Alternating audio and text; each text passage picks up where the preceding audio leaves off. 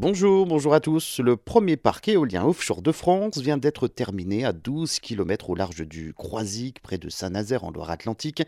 80 éoliennes en mer avec des pales de 75 mètres de long et des euh, générateurs de 6 MW. 1000 tonnes chacune, culminant donc à 180 mètres de hauteur en bout de pale.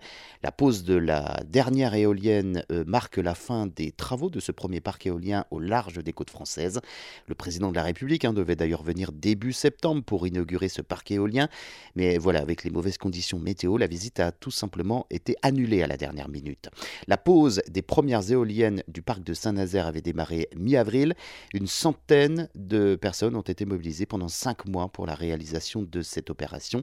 Mais si le parc éolien est beaucoup décrié ces derniers mois pour son impact visuel, les opérations de raccordement électrique des éoliennes se poursuivent progressivement. Il reste encore beaucoup de travail d'ailleurs, avec la mise en service complète des 80 machines d'ici la fin de l'année 2022 et l'alimentation au réseau terrestre. Les opérations de raccordement électrique ont déjà commencé puisqu'en juillet dernier, EDF Renouvellement, l'exploitant du parc, annonçait fin juillet que 25% des éoliennes étaient déjà entrées en production effective.